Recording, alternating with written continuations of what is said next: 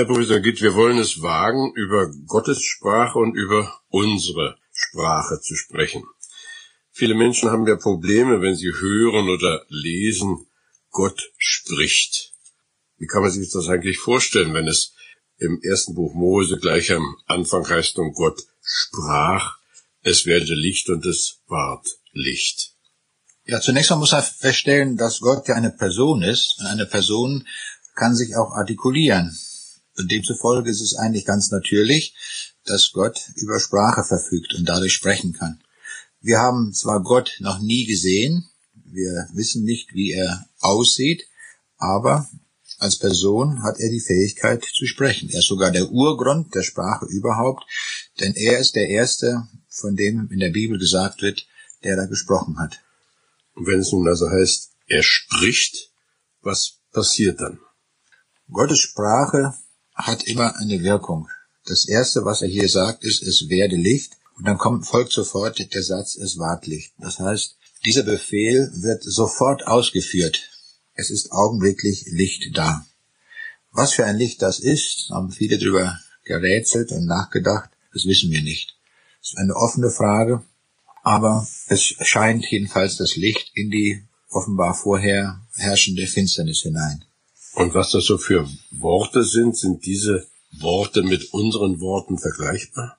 Ja, Licht können wir uns ja vorstellen. Gott mutet uns ja nicht irgendwelche Wörter zu, die wir letztlich nicht verstehen, sondern die Absicht Gottes ist ja, dass wir es verstehen, denn es ist ja für uns Menschen geschrieben. Und da wir Licht aus unserer Alltagserfahrung kennen, ist es also so ein Licht. Die Quelle wird uns nicht genannt, woher das Licht kommt. Es, wird hin, es gab ja noch keine Sonne, die war ja erst am vierten Tag erschaffen. Also wird zunächst einmal nur Licht geschaffen. Eine Erde ist auch vorhanden. Damit ist also die Möglichkeit von Tag und Nacht gegeben. Davon ist ja gleich am Anfang die Rede. Und das wiederum ist erklärbar, dass die Erde offenbar eine Rotation ausgeführt hat, sodass also die Messung von Tag und Nacht mit Hilfe des Lichtes möglich war. Und was passiert jetzt? Wie soll man sich das also vorstellen? Es steht ein Wort im Raum und dieses Wort nimmt Gestalt an, oder? Ja, dieses Wort hat eine Wirkung. Es schafft ja nicht nur Licht, wie wir denn im weiteren Fortgang des Schöpfungsbildes erfahren, wird durch das Wort auch die Materie in Existenz gerufen.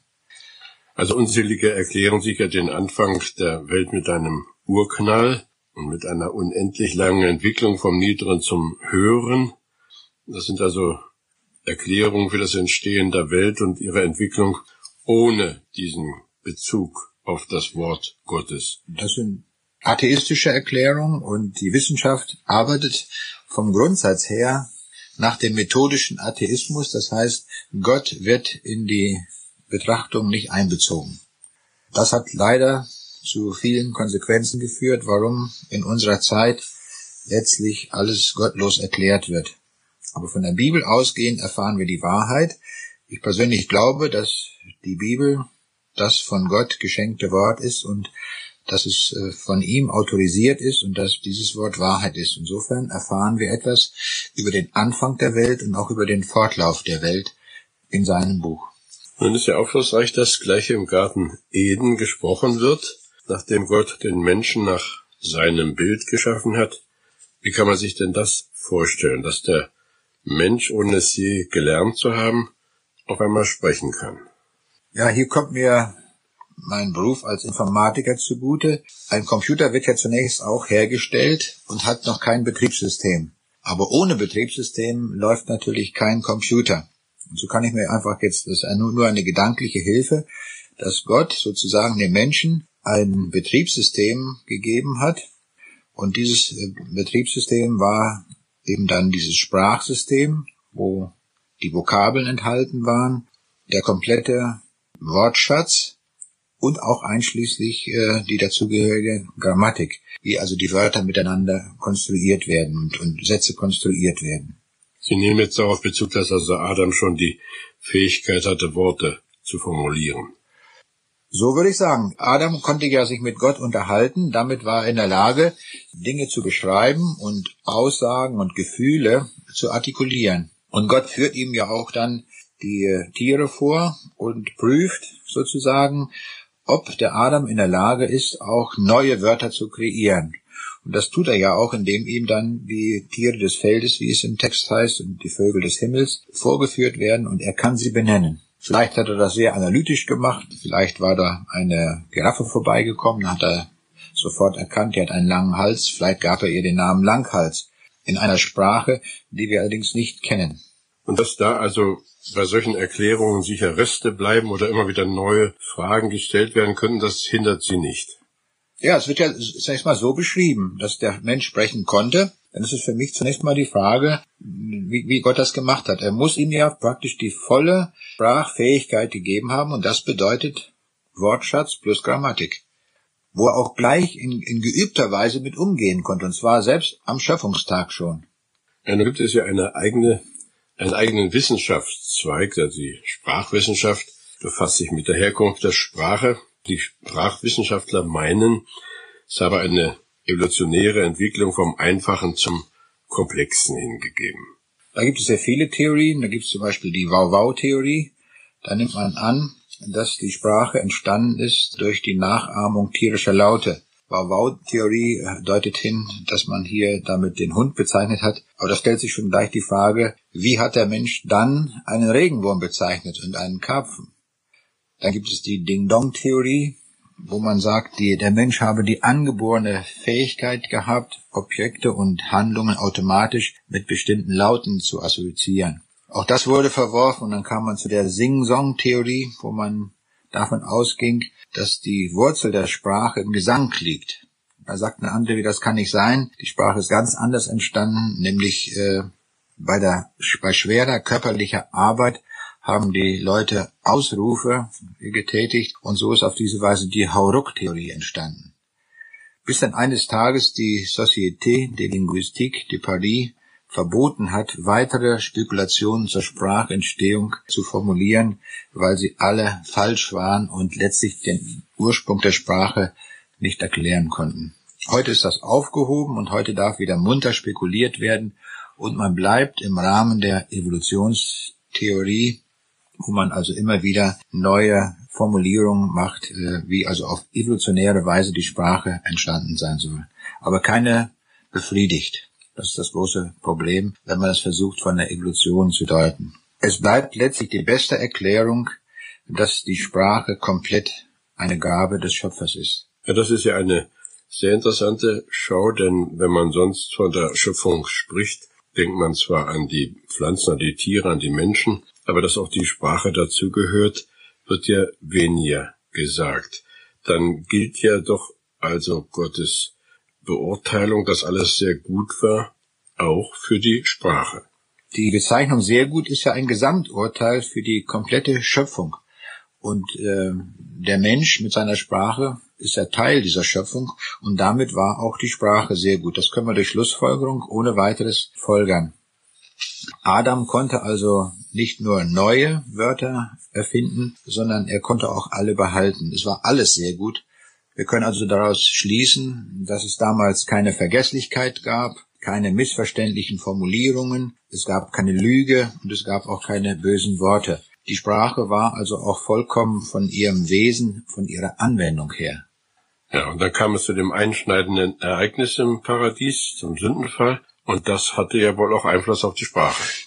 Ja, wir denken beim Sündenfall zunächst einmal an den Einzug des Todes in diese Welt und dass äh, Krankheit und Leid in diese Welt hineinkamen. Aber wir müssen konsequenterweise auch sagen, die Sprache ist auch in den Strudel des Sündenfalles hineingekommen und die Sprache ging da dann auch kaputt.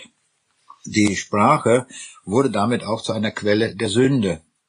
Das finden wir im Neuen Testament, zum Beispiel in Jakobus 3, die Verse 5 und 6. Da wird das so beschrieben. So ist auch die Zunge ein kleines Glied und richtet große Dinge an.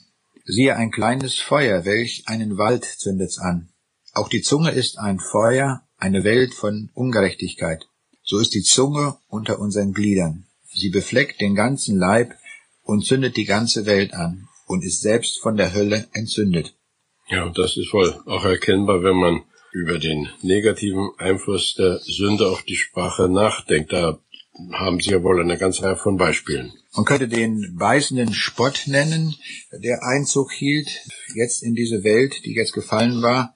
Ich möchte als Beispiel einmal den Preußenkönig Friedrich den Großen erwähnen. Er hatte am Hofe den gläubigen General Hans-Joachim von Zieten. Er verspätete sich bei Hofe einmal, weil er zum Abendmahl gewesen war, und darauf Friedrich dann, nun Zieten, haben Sie den Leib Ihres Erlösers gut verdaut?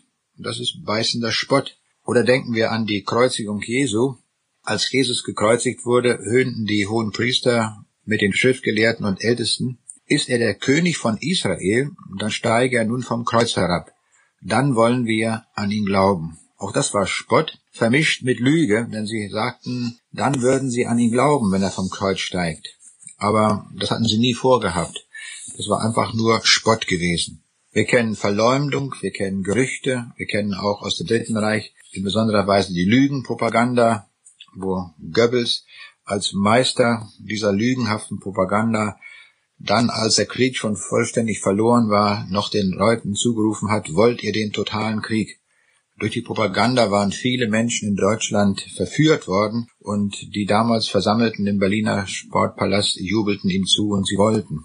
Ja, und dieser negative Einfluss, dieser Niedergang eigentlich der Sprache ist ja bis in die jüngste Vergangenheit, im, im Grunde genommen jede gescheiterte Ehe, wo sich Ehepartner anschreien, wo Kinder sich gegen ihre Eltern auflehnen, betrotzt worden. Überall da ist ja negativer Gebrauch der Sprache, Sprache nach dem Sündenfall. Genau, und das ist, finden wir überall. Wir finden es auch bei den Firmen. Im Handelsblatt war neulich zu lesen, dass die Zahl der Markenfälschungen sich in Deutschland in einem Jahr verdoppelt hat. Weltweit wird der jährliche Schaden durch gefälschte Produkte auf rund 250 Milliarden Euro geschätzt. Auch das ist Lüge, das ist einfach von der Sprache her falsch äh, dargestellt. Sprechen hat doch immer etwas mit Denken zu tun. Also im Grunde genommen ist dieser negative Ausdruck der Sprache auch ein Ausdruck des zerstörten Denkens. Ja, wir kennen verschiedene Arten des Denkens, das schlussfolgende Denken, das kausale Denken, das komplementäre Denken, das uns von den Wissenschaften her bekannt ist. Und die kommen alle in der Bibel vor. Ich möchte das mal an einem Beispiel erläutern. Als man zu Jesus einen Gichtbrüchigen brachte, sprach er ihm als erstes die Vergebung der Sünden zu. Das lesen wir in Markus 2, Vers 5. Mein Sohn, deine Sünden sind dir vergeben. Die Schriftgelehrten hatten also das Wissen, nur Gott kann Sünde vergeben. Daraus hätten sie jetzt den Schluss ziehen können, dann muss dieser Jesus, der hier vor uns steht, Gott sein. Sie zogen aber den falschen Schluss und meinten, Jesus lästere Gott. Die anwesenden Schriftgelehrten reagierten darauf so, Markus 2, Vers 7, wie redet der so, er lästert Gott, wer kann Sünden vergeben als Gott allein? Wir sehen also, das schlussfolgende Denken ist also auch durch den Sündenfall beeinträchtigt worden. Und nun leben wir in einer Zeit, in der das Böse sich massiert ich denke etwa auch an eine Aussage Jesu, die man nachlesen kann im Matthäus Evangelium Kapitel 24. Die Ungerechtigkeit wird überhand nehmen, die Liebe wird den vielen erkalten. Das findet ja auch in unserer Sprache den Ausdruck. Fäkralsprache ist nur ein Beispiel davon. Im Grunde genommen entwickelt sich Sprache nach unten, habe ich auf den Eindruck. Ja, von der Art und Weise der Formulierung, aber auch, äh, dass die Lüge zunimmt. Ich las neulich eine Statistik und da wurde gesagt, dass Frauen 180 Mal pro Tag lügen. Hatte man in einer Untersuchung einmal aufgelistet. Und die Männer? Und die Männer, jetzt kommt die Steigerungsstufe, 220 Mal. Also wir Männer sind noch schlechter dran. Das sind auch so kleine Lügen. Das ist nicht persönlich gemeint. Das Essen war köstlich. Ich rufe morgen an. Alles diese Dinge, die dann nachher doch nicht so stattfinden, wie man sie gemeint hat. Ist es eben nicht die Wahrheit, die da gesagt wird. Ja, vielleicht können wir uns da einem Komplex zuwenden, der ja mit dem, was wir bisher besprochen haben, in unmittelbarem Zusammenhang steht. Ich denke also jetzt an die Sprachverwirrung, die eingetreten ist durch den Turmbau zu Babel. Das muss man ja sicherlich mit ins Kalkül einbeziehen. Ja, ich würde so sagen, im Sündenfall hat die Sprache ihren ersten Fall erlitten, also hat einen Bußen erlitten, und es gab noch einen zweiten Fall, einen zweiten Absturz der Sprache, und das kam durch den Stolz der Menschen zur Zeit des Turmbaus zu Babel. Und davon lesen wir in 1. Mose 11, 1 bis 9. Damals sprachen die Menschen noch eine einzige Sprache, die allen gemeinsam war. Als sie von Osten weiterzogen, fanden sie eine Talebene im Lande China. Dort ließen sie sich nieder und fassten einen Entschluss. Los, wir formen und brennen Ziegelsteine, riefen sie einander zu. Die Ziegel wollten sie als Bausteine benutzen und Teer als Mörtel. Auf, jetzt bauen wir uns eine Stadt mit einem Turm, dessen Spitze bis zum Himmel reicht, schrien sie. Dadurch werden wir überall berühmt, wir werden nicht über die ganze Erde zerstreut, weil der Turm unser Mittelpunkt ist und uns zusammenhält. Da kam der Herr vom Himmel herab, um sich die Stadt und das Bauwerk anzusehen, das sich die Menschen errichteten, und sagte, Sie sind ein einziges Volk mit einer gemeinsamen Sprache. Was Sie gerade tun, ist erst der Anfang, denn durch Ihren vereinten Willen wird Ihnen von jetzt an jedes Vorhaben gelingen. Wir werden hinuntersteigen und Ihre Sprache verwirren, damit keiner mehr den anderen versteht. So zerstreute der Herr die Menschen über die ganze Erde, den Bau mussten sie abbrechen. Darum wird die Stadt Babylon oder Verwirrung genannt, weil dort der Herr die Sprache der Menschheit verwirrte und alle über die ganze Erde zerstreute. Aus diesem Text erfahren wir, dass es vorher nur eine einzige Sprache war. Wir wissen nicht, welche Sprache es war, aber es war, wurde generell nur eine einzige Sprache auf der ganzen Erde gesprochen. Und durch diesen stolzen Plan, wir wollen eine Stadt bauen und einen Turm, dessen Spitze bis an den Himmel reicht, dass wir uns einen Namen machen. Und das sehen wir schon, dass da Stolz im Spiel ist. Wir wollen groß rauskommen, wir wollen bedeutend sein. Und daraufhin gibt Gott ein doppeltes Gericht. Einmal das Gericht, dass dem Menschen nichts mehr unmöglich sein wird. Das können wir gerade in unserer Zeit nachempfinden, dieses Gericht, dass es prinzipiell möglich ist, Menschen zu klonen und Dinge, die wir nicht tun sollten. Das ist mit diesem Gericht hier verbunden. Und das andere Gericht ist die Verwirrung der Sprache. Das heißt, die Menschheit hatte plötzlich sehr viele Sprachen, sodass sie sich untereinander nicht mehr verstehen konnten. Das war ein Gericht Gottes äh, über eine sündig gewordene Menschheit. Diese verschiedenen Sprachen schränken ja die Kommunikation zwischen den Völkern erheblich ein. Das merken wir auch, wenn wir Vorträge in anderen Ländern halten. Dann müssen wir eine weitere Sprache beherrschen, um uns entsprechend ausdrücken zu können. Bei Buchübersetzungen hat man einen großen Aufwand. Bei der Übersetzung der Bibel hat man einen großen Aufwand, um in einer anderen Sprache die Gedanken auch äh, angemessen rüberzubringen. Die Verwirrung der Sprache von Babel bedeutet auch, dass weitere Einbußen damit verbunden waren. Unsere Ausdrucksfähigkeit hat gelitten, Schönheit und Eleganz der Sprache sind ein Stück weit verloren gegangen.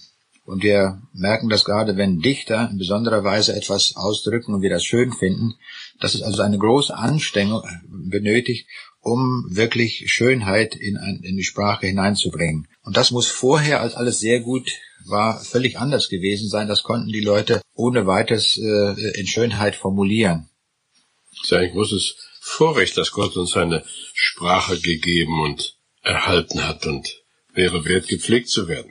Ja, man kann sagen, das ist noch Gnade gewesen, dass also auch nach zwei Gerichten Gott uns die Sprache immerhin noch erhalten hat. Wir haben die Fähigkeit, jeden beliebigen Gedanken auszudrücken. Alles, was uns irgendwie bewegt, was unser Herz bewegt oder was wir wissenschaftlich erforschen, können wir auch mit Hilfe der Sprache zum Ausdruck bringen. Wir können äh, mit unserem Sprachapparat etwa 600 verschiedene Laute erzeugen, wobei in jeder einzelnen Sprache so etwa zwischen 60 bis 80 äh, Laute nur gebraucht werden. Wenn wir als Baby die Muttersprache erlernen und damit beginnen, dann äh, schränken wir diese Fähigkeit erheblich ein, weil wir alle anderen Laute nicht mehr üben, sondern nur noch diese 60 bis 80 Laute je nach Sprache. Und das macht dann unsere Muttersprache aus. Wenn wir später eine andere Sprache lernen, dann haben wir die anderen Laute nicht geübt und ein anderer aus einer anderen Muttersprache wird dann erkennen, aufgrund des, des Akzents, dass wir die Laute nicht exakt nachmachen können, die dort üblich sind. Haben Sie mal darüber nachgedacht, wie das gewesen wäre, wenn eine Sprache geblieben wäre, würde das eigentlich den, die Verbindung unter den Menschen fördern oder gäbe das zusätzliche Erschwernisse? Ich würde sagen, es hätte Vor- und Nachteile. Vorteile äh, in der Kommunikation äh, des Evangeliums zum Beispiel, auch der Nachrichtenverbreitung äh, oder auch wissenschaftlicher Fakten, die man mitteilt, das wäre einfacher. Aber nun wissen wir, die Menschheit ist ja gefallen und wir sind damit auch dem Bösen verfallen. Das heißt, auch böse Pläne wären leichter ausführbar. die Sprachbarriere ist vielleicht sogar noch ein Segen, dass an dieser Stelle auch eine Grenze gesetzt ist. Ja, mit der Unterschiedlichkeit muss man halt leben, wenn wir an alleine denken, dass ja jemand, der in Norddeutschland lebt, manchmal große Schwierigkeiten hat, jemand zu verstehen, der im Süden des Landes lebt. Das ist zwar dieselbe Sprache und doch so unterschiedliche Ausprägungen. Etwas Besonderes der Sprache, äh, empfinde ich immer, ist, ist noch, dass wir Sätze formulieren können, die wir noch nie gesprochen haben.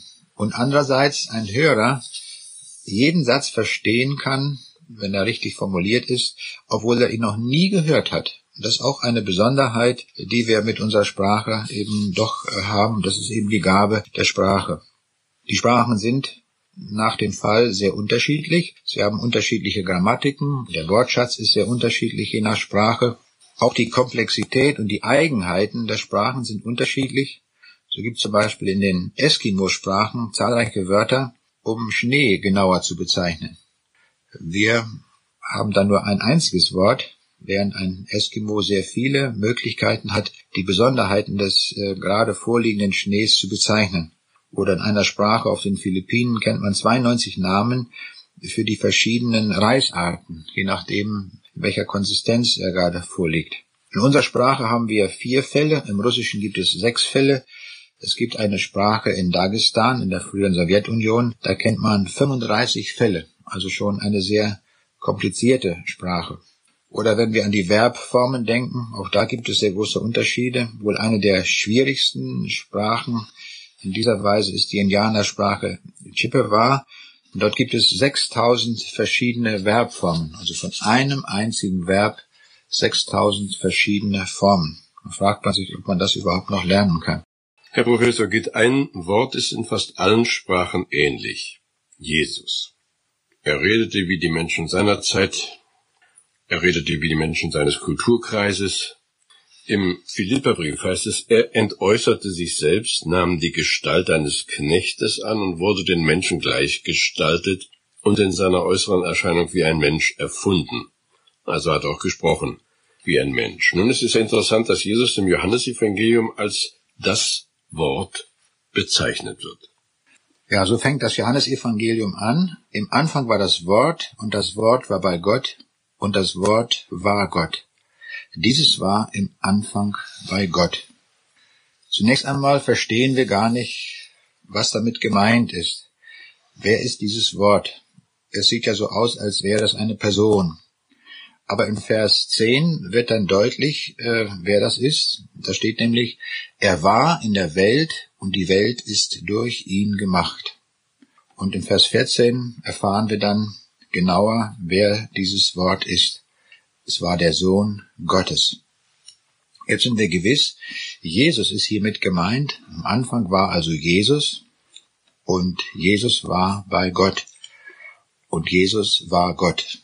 Das ist eine sehr tiefe Aussage, dass also Gott und Jesus hier als identisch dargestellt werden.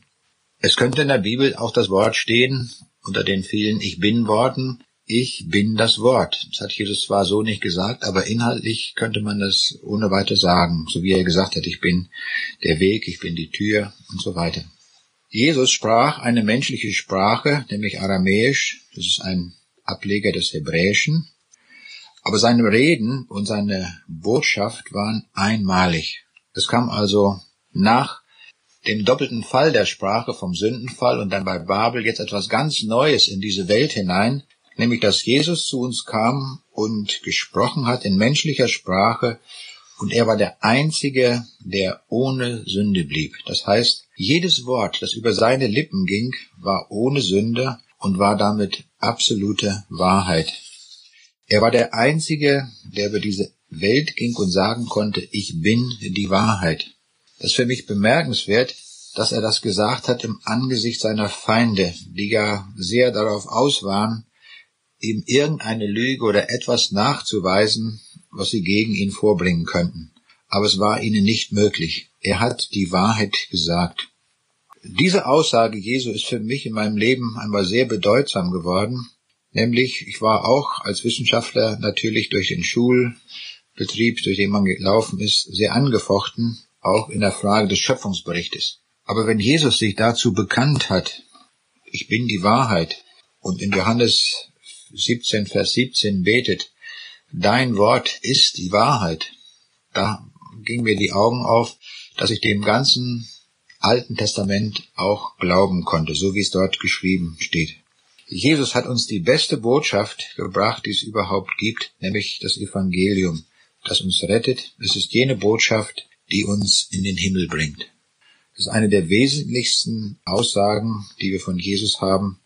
Wenn wir uns an ihn wenden, dann werden wir das ewige Leben dadurch gewinnen. Das Neue Testament berichtet uns, dass er in ganz außergewöhnlicher Weise gepredigt hat. Es geschah nämlich mit Vollmacht. So lesen wir in Markus 1, Vers 22. Und sie entsetzten sich über seine Lehre, denn er lehrte mit Vollmacht und nicht wie die Schriftgelehrten. Das ist das Besondere seines Auftretens, dass wenn er predigte, die Leute erkannten, dass hier einer spricht, der anders ist als alle anderen Menschen. Er kam wirklich von Gott, er war von Gott gesandt, er kam vom Himmel und seine Worte haben die Menschen zutiefst bewegt, das ging zu Herzen. Es war auch das Wort, das er gesprochen hatte und das umgesetzt wurde, auch bei den Naturgewalten. Er konnte Sturm und Wellen gebieten. Auf dem See Genezareth bedrohte er den Sturm mit den Worten Schweig und verstumme, und es geschah augenblicklich. Oder dem Gichtbrüchigen ruft er zu, steh auf, nimm dein Bett und geh heim. Das reicht. Augenblicklich. Sein Wort hat also eine sehr, sehr große Wirkung. Und zwar immer augenblicklich. Das ist das, was wir aus den Texten immer wieder entnehmen. Auch der Tod war für ihn keine Grenze. Er konnte dem toten Lazarus gebieten, Lazarus, komm heraus. Und dann kam der aus dem Grab heraus. Ja, das bewegt uns sehr, wenn wir so hören, was Jesus sagt und wie auf sein Wort hin wirklich etwas geschieht. Aber kann man nicht auch sagen, oder muss man nicht sogar sagen, dass auch die Sprache Jesu, also das Aramäische, nicht ausreichte, um sein Wirken und seine Lehre weltweit bekannt zu machen? Denn am Geburtstag der christlichen Kirche zu Pfingsten kam es ja zu einem Sprachwunder. Die Jünger waren in Jerusalem zusammen. Viele werden diese Pfingstgeschichte kennen, dass plötzlich ein Brausen vom Himmel geschieht und sie alle mit dem Heiligen Geist erfüllt wurden und in fremden Sprachen redeten. Und äh, obwohl da viele Juden zusammengekommen waren aus aller Welt, hat doch jeder das, was der Apostel sagte, in der eigenen Sprache gehört. Sprachwunder zu Pfingsten. Wie ordnen Sie das ein in unserem Themenbereich hier Gottes Sprache, unsere Sprache? Was passiert zu Pfingsten? Es ist etwas ganz Neuartiges, was hier geschieht. Seit äh, Babel haben wir ja die vielen Sprachen und in diesem Text aus Apostelgeschichte 2, da werden uns 15 verschiedene Nationen genannt, Anhänger aus diesen Ländern die alle eine unterschiedliche Sprache gesprochen haben. Sie waren jetzt hier versammelt und die Jünger fangen dort an zu predigen. Wie können wir uns das vorstellen? Es waren ja einfache Leute, es waren Fischer, Handwerker, diese Jünger, die also nie ein Universitätsstudium besucht hatten und aus diesem Grunde gar nicht die anderen Sprachen beherrschen konnten. Sie haben also munter drauf losgepredigt, um es mal so ganz banal zu sagen, und alle die darum herumstanden, egal aus welchem Land sie kamen, ob das Meder, Elamiter, Araber oder Römer waren, sie hatten alle den Eindruck, dass ihre Muttersprache hier verwendet wird, obwohl der Petrus ja nur in einer einzigen Sprache sprechen konnte. Er hat also nicht nacheinander simultan immer wieder seinen Satz übersetzt, sondern er sprach, er predigte und die Leute verstanden es so, mit einschließlich aller Redewendungen, als wäre es in ihrer eigenen Muttersprache gesprochen. Und hier erfahren wir etwas, wie etwas rückgängig gemacht wird von dem, was in Babel kaputt ging. Da heißt es ja, lasset uns die Sprache verwirren und jetzt ist der Heilige Geist hier dabei und führt das zurück, sodass wieder das, das was gepredigt wird, von allen verstanden wird. Es versteht zwar jeder das in seiner eigenen Muttersprache, aber das ist ein riesiges Wunder, anders können wir es nicht sagen, es ist ein linguistisches Wunder. Die Bibel nennt uns ja viele Wunder, astronomische Wunder, medizinische Wunder, und hier haben wir ein linguistisches Wunder. Dies geschieht in der Weise, würde es mal so formulieren, dass der Heilige Geist offenbar das so übersetzt, linguistisch, dass die Hörer das in ihrer Muttersprache verstanden haben. Wir haben beides also hier, ein Sprechwunder und auch ein Hörwunder. In Apostelgeschichte 2, Vers 4 lesen wir, so wurden sie alle mit dem Heiligen Geist erfüllt und sie redeten in fremden Sprachen, denn der Geist hatte ihnen die Fähigkeit gegeben. Aber auch das Sprachwunder von Pfingsten geht über die irdische Sprache nicht hinaus. Ja, ich höre förmlich, wie Sie das nicht betonen. Sie ging nicht über die irdische Sprache hinaus. Gibt es etwas, was über unsere irdische Sprache, über unser gewohntes Sprechen hinausgeht? Wir haben zweimal einen Abfall der Sprache eben schon festgestellt im Sündenfall und äh, bei der Situation von Babel. Dann den Aufstieg der Sprache, dadurch, dass Jesus gesprochen hat. Dann bei Pfingsten das Wunder. Und jetzt kommt die allerhöchste Stufe. Es geht jetzt nur noch bergauf. Und das ist die Sprache, die im Himmel gesprochen wird. Ich möchte sie darum nennen, die himmlische Sprache. Können wir etwas zu der himmlischen Sprache sagen? Ich würde zunächst einmal ausgehen von dem Text aus 1. Korinther 2, Vers 9. Da wird uns gesagt, was kein Auge gesehen und kein Ohr gehört und keinem Menschen ins Herz gekommen ist, was Gott denen bereitet hat, die ihn lieben. Aber wir wagen es nur trotzdem etwas zu sagen über das Unaussprechliche. Ja, das, was hier ausgedrückt wird, was kein Ohr gehört hat, das ist ja offenbar Sprache oder Gesang. Dinge, die also das Ohr vernehmen kann. Der schönste Chor, den wir hier auf Erden hören, ist nicht vergleichbar mit dem, was im Himmel sein wird. Auch das, was unser Auge hier gesehen hat, ein Leben lang, nichts ist vergleichbar mit dem, was im Himmel ist. Und auch Gefühle, die in unser Herz gelangen, in diesem Leben, sie sind nicht vergleichbar mit dem, was im Himmel sein wird. Wir können also generell feststellen, als allgemeine Aussage, alles, was im Himmel sein wird, wird weit über unsere Erfahrungswelt in dieser Welt hinausgehen. Das bezieht sich auf das, was wir sehen, auf das, was wir hören und natürlich auch auf das, was wir sprechen und was im Himmel gesprochen wird. Es geht weit, weit über unsere irdischen Vorstellungen hinaus. Ja, das lässt ja nun manche Menschen verzweifeln, die sagen, wenn man sich das doch nicht vorstellen kann, wenn man doch nicht darüber sprechen kann, dann lasse ich es also lieber und deshalb wird relativ wenig vom Himmel gesprochen und andere wieder spekulieren so viel und bauen da die wundersamsten Geschichten auf. Können Sie uns da ein bisschen helfen? Wie kriegen wir das in unser irdisches Denken doch mit einer Ewigkeitsdimension? Ich meine, dass die Bibel uns äh, mehrere Hinweise gibt, alleine schon auch bezüglich der himmlischen Sprache, wie sie sein wird. Die himmlische Sprache, können wir folgern, wird sicherlich komplexer sein als alle unsere irdischen Sprachen. Alle unsere irdischen Sprachen sind über den Sündenfall gelaufen, sind kaputt gegangen. Die himmlische Sprache ist eine heile Sprache, ist eine, ist die Sprache Gottes. Und darum können wir durch Schlussfolgerung sagen, sie wird sicherlich viel komplexer sein und äh, es wird möglich sein, kompliziertere Sachverhalte und Empfindungen auszudrücken, als wir das hier gewohnt sind. Wenn dort steht, was in keines Menschen Herz gekommen ist, das muss ja ausgedrückt werden können, und das geschieht mit der himmlischen Sprache. Jetzt möchte ich einmal ein klein wenig spekulieren. In der deutschen Sprache haben wir vier Fälle, in der russischen sechs, das finnische kennt sogar 16 Fälle. Vielleicht hat die himmlische Sprache sogar 3000 Fälle oder noch mehr. Wir wissen es nicht. Aber ich will damit nur zum Ausdruck bringen, dass sie sicher viel, viel komplizierter sein wird als alle unsere menschlichen Sprachen. Und auch leicht erlernbar. Ja, wir werden sie gar nicht erlernen müssen, sondern wir haben die Analogie vom Schöpfungsbericht her.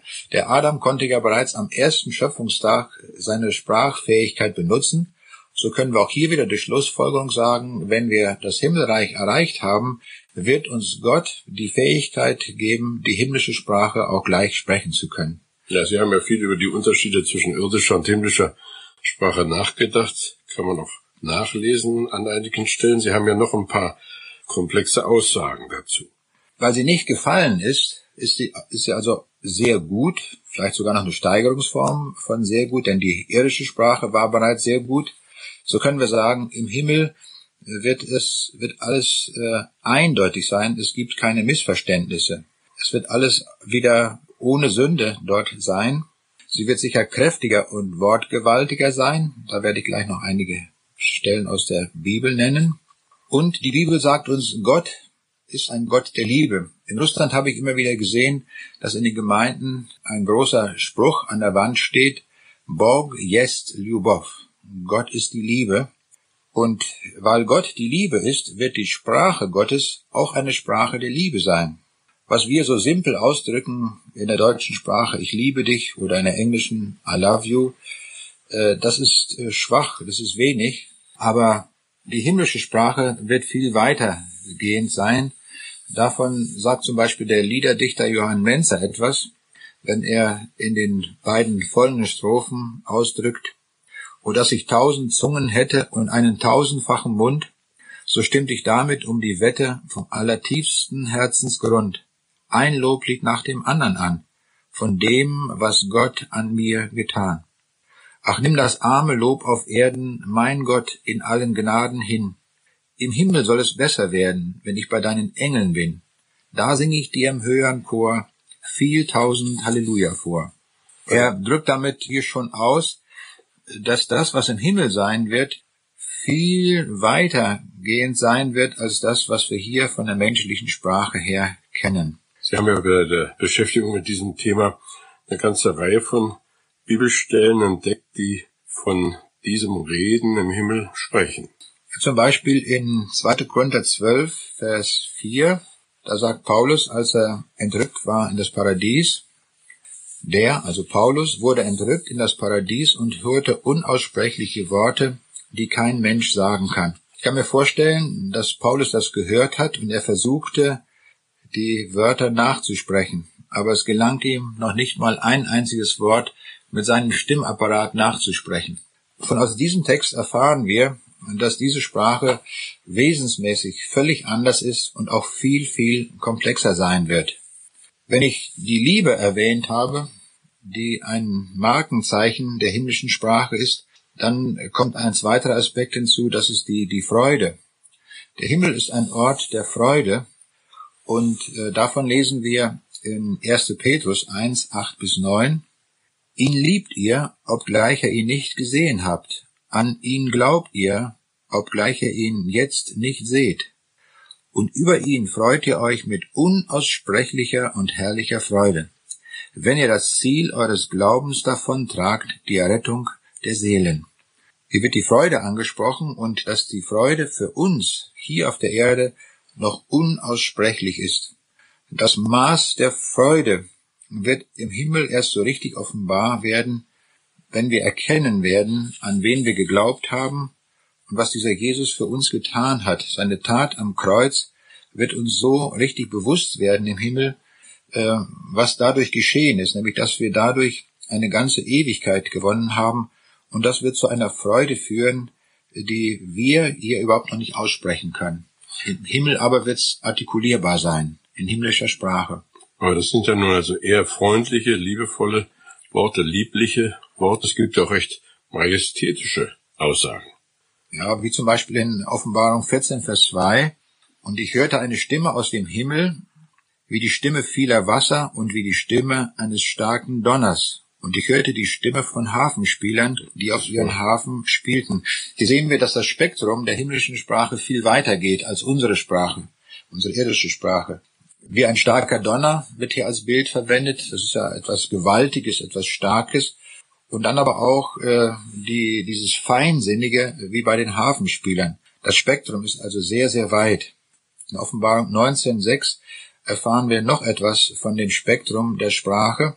Und ich hörte etwas wie die Stimme einer großen Volksmenge und wie das Rauschen vieler Wasser und wie der Schall starker Donner. Sie sprachen Halleluja, denn der Herr, Gott der Allmächtige, hat die Königsherrschaft angetreten. Offenbarung 1.15 beschreibt noch einmal die Stimme Jesu, wo es dort heißt, und seine Stimme war wie das Rauschen vieler Wasser.